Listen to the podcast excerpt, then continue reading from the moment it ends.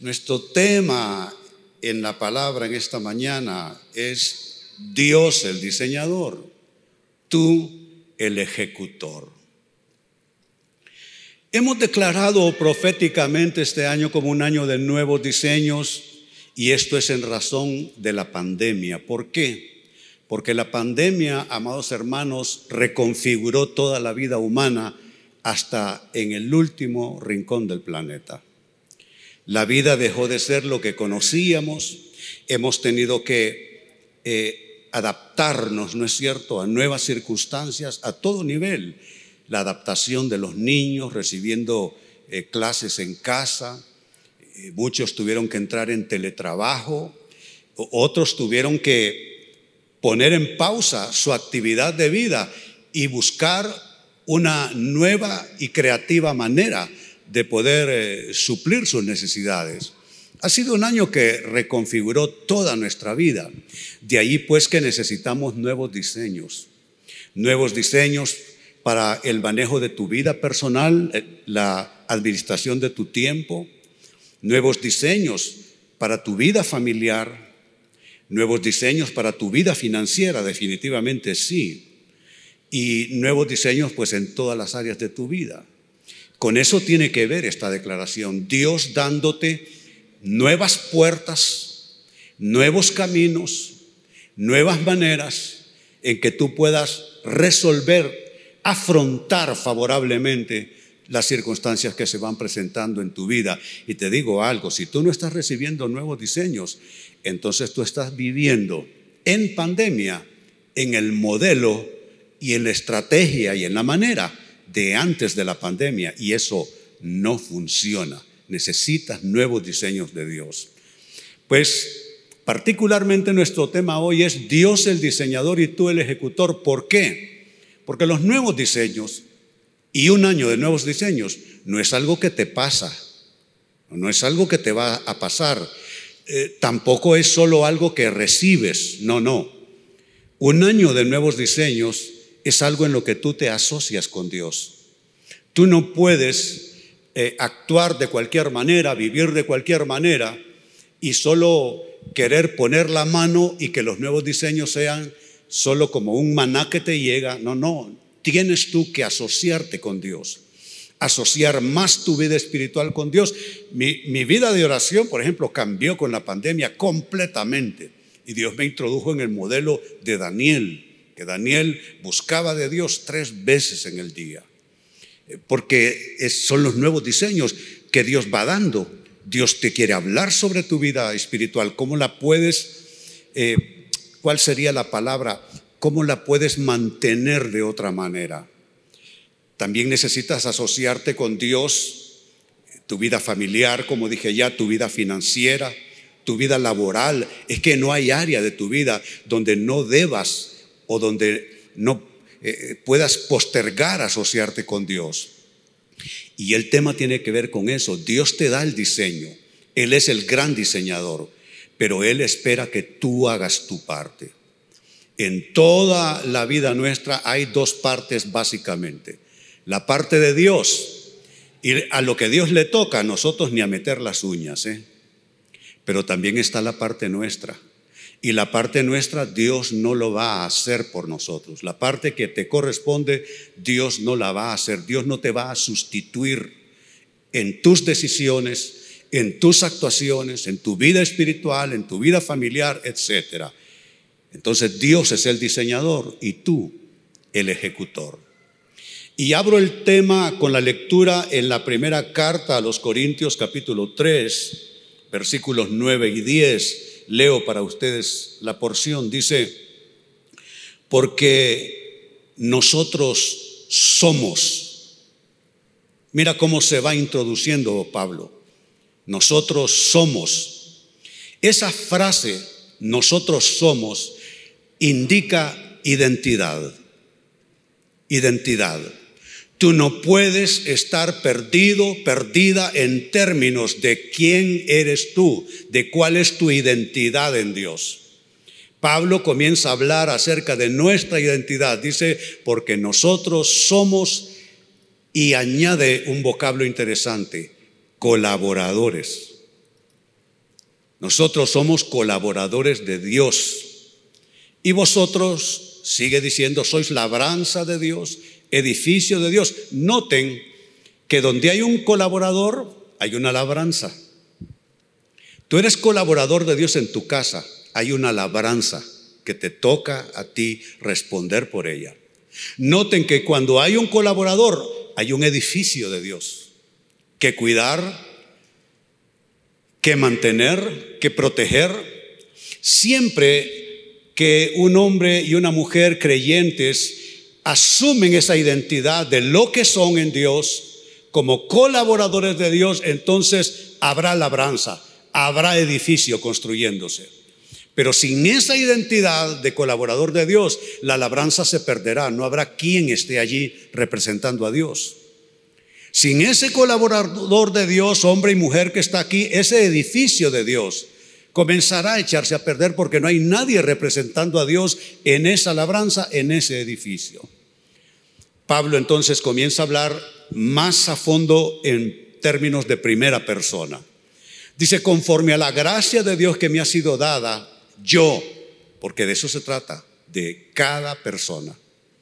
No se trata de los demás, no se trata de los pastores, no se trata del CCI en términos generales, no, yo, dice Pablo. Es importante que digas yo, que asumas responsabilidad, que asumas protagonismo, que asumas compromiso. Yo, dice Pablo, como perito arquitecto, puse el fundamento y otro, ¿cuál es la palabra? No, esa corta palabra, otro, otro. Pablo ya dejó de hablar acerca de sí mismo y nos señala a nosotros. Otro, otro edifica encima. Ese otro está aquí sentado. Ese otro también es el que habla, porque eso nos corresponde a todos. Otro edifica encima, pero, y este puede ser un pero muy complicado para ti, pero cada uno mire cómo sobreedifica. El texto es amplio, es profundo, tiene muchos matices, tiene muchas aristas, cosas que se debe eh, revisar. Pues este texto nos lleva a la pregunta, ¿y qué implica, según ese texto leído, qué implica ser ejecutores de los diseños de Dios? ¿Qué implica que tú, Dios te va a respaldar con sus diseños, pero tú estás a cargo en ese escenario de vida? Nadie te puede sustituir con tus hijos. Nadie te va a sustituir en tu trabajo. Si tú no te levantas a luchar por la vida, nadie lo hará por ti. Entonces, ¿qué es exactamente, según el texto leído, lo que implica ser ejecutores de los diseños de Dios? Atención a la primera respuesta, a la primera implicación. Según lo que leímos, la primera implicación es que somos colaboradores de Dios. Diga, colaborador de Dios. Somos colaboradores de Dios. Esa es una especie de vocablo compuesto. Co, que es con, y labor, que es una tarea. Dice que somos colaboradores con Dios. Dios no nos hace a un lado. Dios nos incorpora. Dios nos suma. Tú no puedes ser un ente pasivo, conformista. Tú tienes una sociedad con Dios. Y en medio de esta pandemia, tú eres el socio que Dios está buscando. Él quiere que tú asocies tu voluntad con Él. Él quiere que tú asocies cada decisión que tomas con Él. Él quiere que asocies tus actitudes de cara a tu vida, que las asocies con Él. Somos colaboradores de Dios. Lo leímos en el verso 9. Dice, porque nosotros somos colaboradores. Somos colaboradores de Dios. Lo que se traduce como colaborador en nuestras Biblias en castellano, desde los textos originales, se traduce así del griego sunergos. Y sunergos literalmente es, así como se tradujo en el texto, un colaborador, es decir, un coadjutor, un compañero de trabajo y un ayudante. Eso eres tú. Tú no puedes solo esperar que un año de nuevos diseños es algo que te pase. No, es algo en lo que tú estás con Dios colaborando, colaborando. Vuelvan atrás, por favor, en la nota. Tú estás con Él allí, coadjutor con Él. Tú eres compañero de trabajo de Dios. ¿Te das cuenta qué privilegio el que tienes tú? Me doy cuenta el enorme privilegio que tengo yo. Me levanto cada mañana y soy asociado con Dios. No porque somos las personas más perfectas, las más espirituales. No, es que somos socios y punto, se acabó. Cuando tú abres los ojos, Dios ya te está esperando. Cuando te vas a tus actividades diarias, ya Dios va delante de ti. Cuando estás con tus hijos o cuando te atreves a discutir acaloradamente con tu cónyuge un problema que por falta de humildad terminan discutiendo mal, quiero decirte, Dios ya está allí en medio de ustedes. Es una responsabilidad y es un privilegio que tú tienes, ser coadjutor de Dios, asociado con Dios, compañero de Dios, ayudante de Dios. Y ahora sí quiero reiterar eso que les dije al inicio. Significa esto que un año de nuevos diseños no es algo que recibes, no es algo que te pasa, es algo en lo que te asocias con Dios. Si tú te aseguras de asociarte lo más íntimamente con Él, cosas maravillosas te van a pasar y Dios va a abrir puertas que tú todavía no ves. Y Dios va a abrir caminos que tú todavía no conoces. Y Dios va a cavar fuentes de provisión de donde tú lo que ves es desierto, porque Dios se especializa en, en, abrir eh, eh, eh, fuentes de agua en medio del desierto. No te impresiones por el desierto en que estás, impresiónate quién está contigo en ese desierto y Él abrirá fuentes para ti en todas las áreas que necesitas.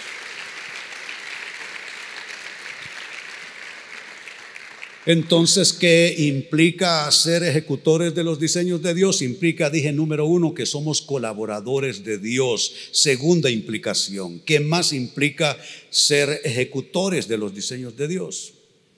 Implica que debemos capacitarnos para ser buenos peritos, ser buenos peritos. Cuando yo era joven, estudiaba en la secundaria.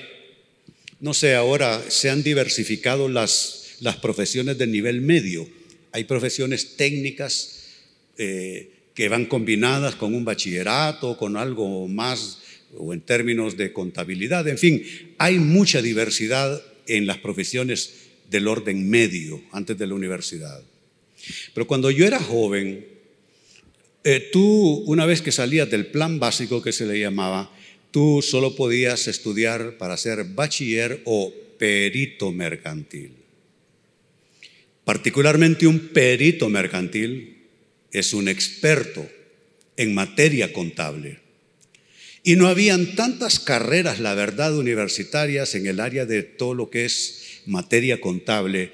Y los peritos mercantiles podían llegar a ser gerentes y presidentes de una empresa porque era precisamente esa capacidad, esa expertise, eran peritos en materia contable. Pues vaya que interesante que Pablo introduce ese vocablo. El verso 10 que leímos, lo leemos nuevamente, dice que conforme a la gracia de Dios que me ha sido dada, yo como perito arquitecto puse el fundamento. Noten que el peritaje nuestro es por gracia. No es que tú te creas el mejor, brillante, como dicen los muchachos, genial. No, es por gracia. ¿Dónde estoy parado yo? Es por gracia divina. ¿Dónde estás parado tú, parada tú? Es por gracia de Dios. No está basado en nuestras capacidades humanas naturales, no está basado en nuestra capacidad intelectual ni en nuestra experiencia. Puede ser que tú no tengas mayor experiencia en lo que estás afrontando en tu vida, pero aunque tú no tienes experiencia, tienes eso que se llama gracia de Dios. Y la gracia de Dios es un favor inmerecido que recibimos. Eh, tiene que ver con dones y habilidades que Dios desarrolla en nosotros, aunque no lo merecemos. Yo no merezco estar aquí parado en esta mañana, pero su gracia me sostuvo por más de 45 años de servir al Señor. Es la gracia de Dios.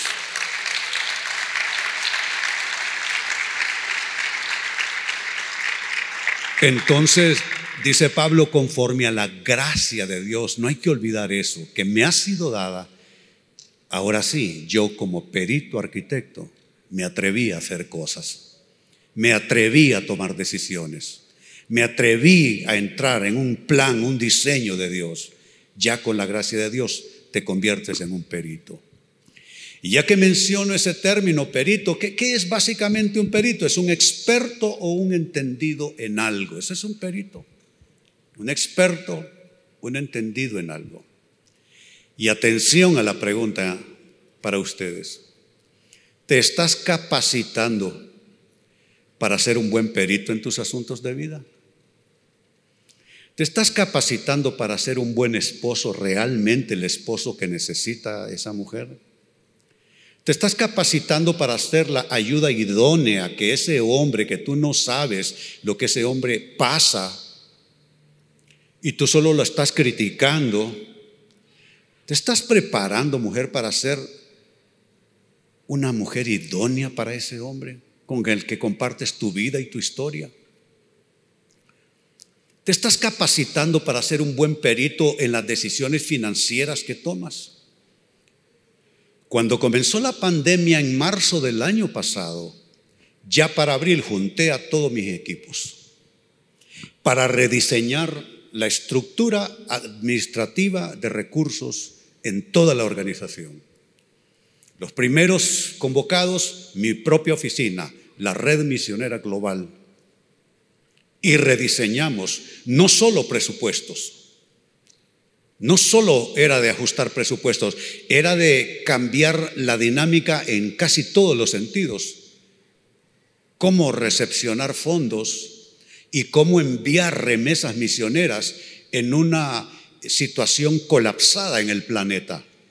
Difícil enviar eh, fondos y difícil recibirlos también. Pero ¿sabe cuál es el error de muchas personas? Entraron en la pandemia y han estado sufriendo, literalmente sufriendo. ¿Por qué? Porque nunca hicieron un solo ajuste.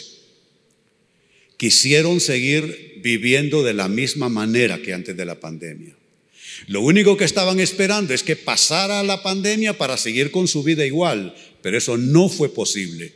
Y han estado forcejeando administrativamente, forcejeando financieramente, cuando lo que tienen es que eh, bajo la gracia de Dios hacerse peritos en la nueva situación de pandemia y qué reclama, qué prioridades administrativas, qué prioridades financieras, qué cosas hay que cortar y decirles a Dios de una vez por todas.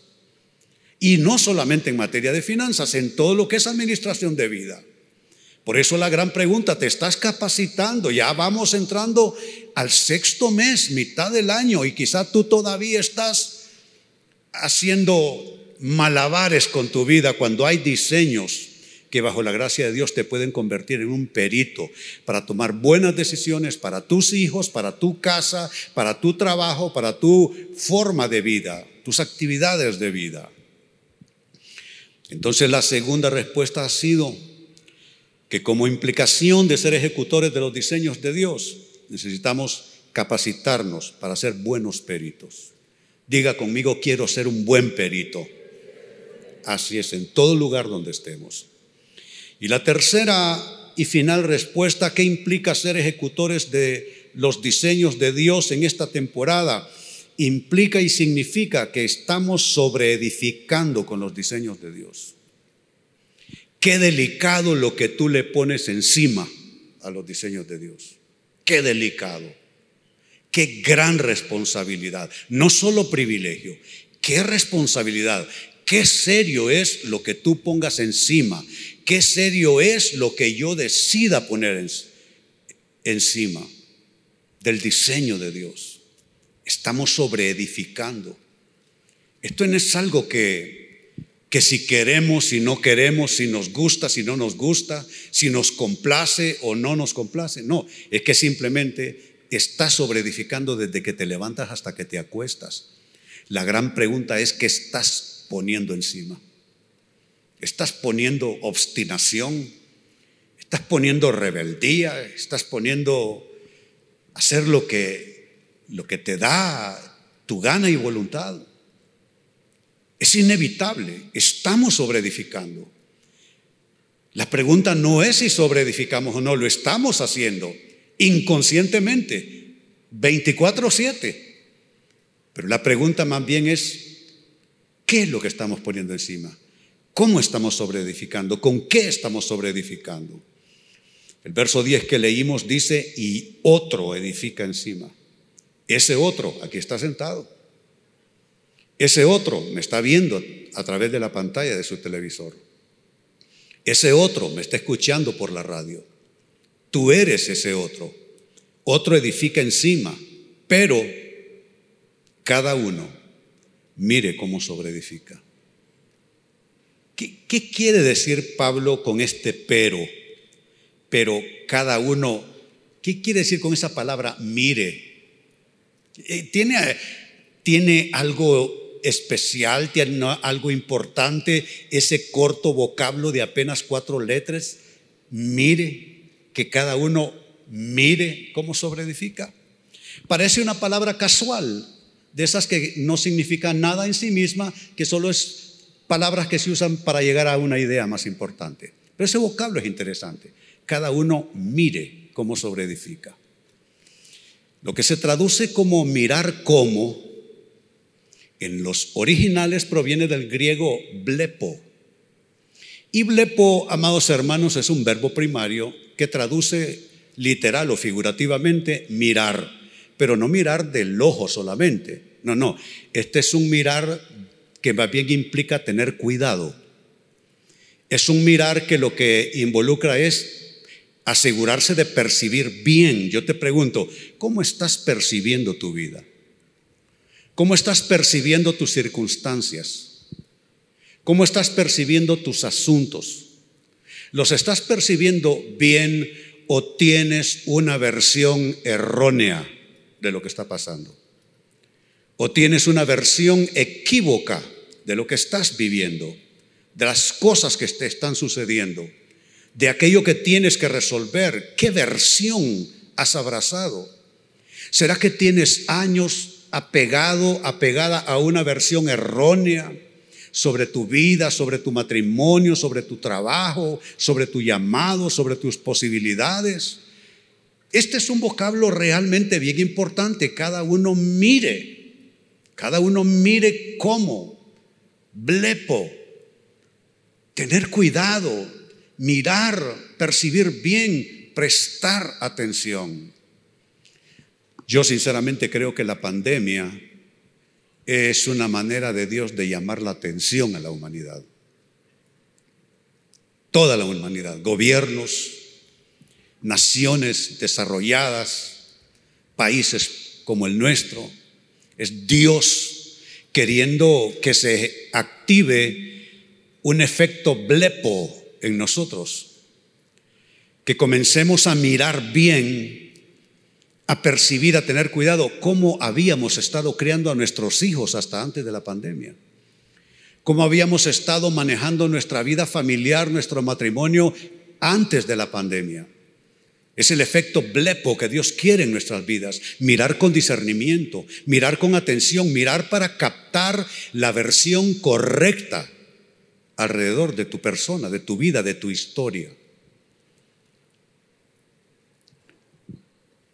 Y vaya otro vocablo que él utilizó ahí en el verso 10, dice que cada uno mire cómo sobreedifica. Este es el griego epoicodomeo, que básicamente es edificar sobre. Es decir, estás construyendo sobre algo que alguien más puso. Yo soy pastor, tengo, pues, se puede decir prácticamente 50 años de conocer a Cristo.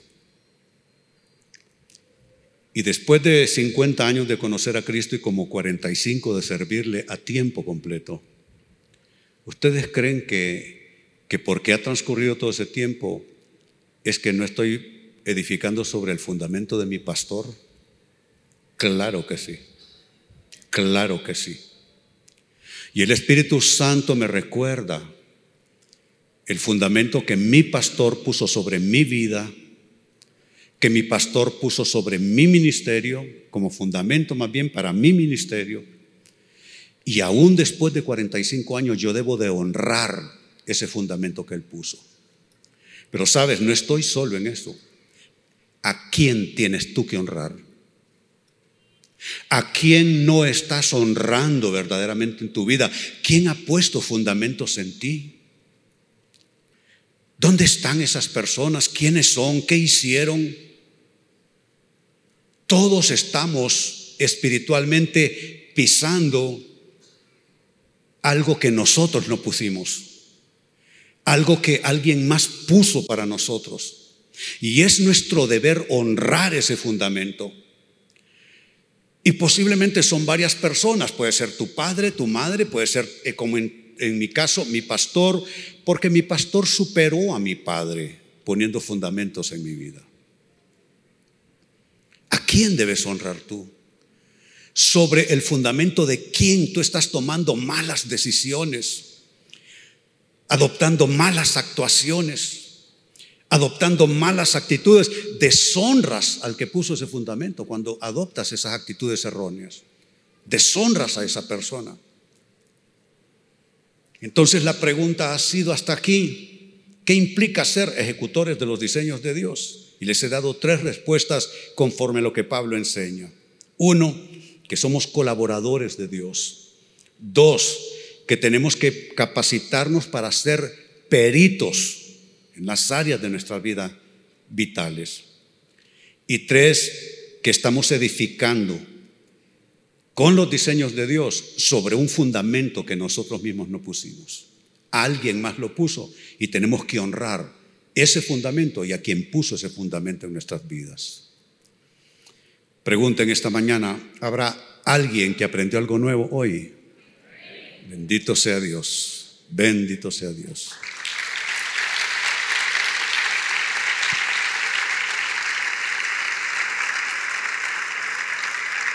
Muy bien, ahora les invito a ponerse en pie, vamos a orar. Yo siento que Dios quiere bendecirte subiéndote a otro nivel. Yo siento que Dios quiere que tengas victoria donde has tenido fracasos. Yo siento que Dios quiere que tengas respuestas donde solo has tenido interrogantes. Yo siento que Dios quiere dar luz donde tienes confusión. Yo siento que Dios quiere multiplicarte, quiere bendecirte, quiere germinarte. Y déjame decirte, tú eres buena tierra para Dios. Tú eres buena tierra para Dios. No, no te menosprecies, no te menoscabes. Tú eres buena tierra para Dios. Ser buena tierra para Dios no significa ser la persona más perfecta. Significa la persona que a pesar de sus limitaciones, a pesar de su fragilidad, sabe asociarse con Dios. Sabe asociarse con Dios. Dios quiere caminar más cerca de ti que lo que ha estado pasando todos estos largos meses de pandemia. Puede ser que esta mañana se te abra un camino y una brecha para caminar de otra manera y Dios comenzará a bendecirte en áreas donde todavía no lo has visto. Alza tus manos, Padre, yo vengo a bendecir a tu pueblo hoy. No hay ninguno que esté descalificado a tus ojos, Dios. No hay ninguno que esté fuera de tu lista, Padre. Nos amas y nos amas a todos por igual. Y Señor, desde la cruz renunciaste a juzgarnos y a darnos el pago por nuestros errores. Desde la cruz nos redimiste. Nos diste la condición de ser hijos e hijas de Dios. Sacerdotes del Altísimo, rey, un reino de sacerdotes. En el nombre de Jesús Vengo a declarar bendición sobre tu vida en las áreas donde lo has estado necesitando. Bendigo tu salud. Y declaro que tu salud va a mejorar extraordinariamente. Los médicos se van a asombrar al ver cambios enormes en tu salud para mejorar. En el nombre de Jesús. Relaciones en conflicto, relaciones que sacan chispa. En el nombre de Jesús, Dios va a suavizar esas relaciones y van a ser más llevaderas. Ya no vas a discutir tanto. Ya no vas a alzar el tono de la voz, ni vas a necesitar ponerte agresivo, agresiva con nadie, porque Dios estará contigo en lo que esté pasando. Bendigo tu área de administración de recursos. Bendigo tu vida financiera. Algunos de ustedes necesitan un milagro financiero para estos próximos seis meses. Bendigo tu vida financiera. Declaro por la fe en Jesucristo, la fe en aquel que multiplicó panes y peces para alimentar a una multitud en dos ocasiones. En el nombre de Jesús habrá un poder multiplicador sobre tus finanzas. Habrá milagro financiero. Cuentas que no has podido pagar, que se han estado reteniendo, que se suelte la bendición retenida sobre tu vida y que puedas administrarte bien en todas las áreas de tu vida, pero también bendigo tu vida espiritual. Bendigo tu vida de oración, tú que comienzas a orar y en cinco minutos estás bostezando con sueño Bendigo tu vida de oración. Que el Espíritu Santo asocie con tu espíritu para una vida de oración fructífera en el nombre de Jesús. Y pido para ti discernimiento en la palabra. Textos que no te dicen nada cuando lees van a comenzar a cobrar poder frente a tus ojos. Tu vista espiritual va a recibir tesoros de la palabra de Dios, tesoros que abrirán traerán bendición. Dios te dará llaves en textos que no te han dicho nada en todos estos meses de pandemia. Ahora esos textos bíblicos serán llaves para abrir pesadas puertas, porque el Señor te bendecirá. Así te bendigo en el nombre del Padre, del Hijo y del Espíritu Santo. Amén y amén. Bendito Dios.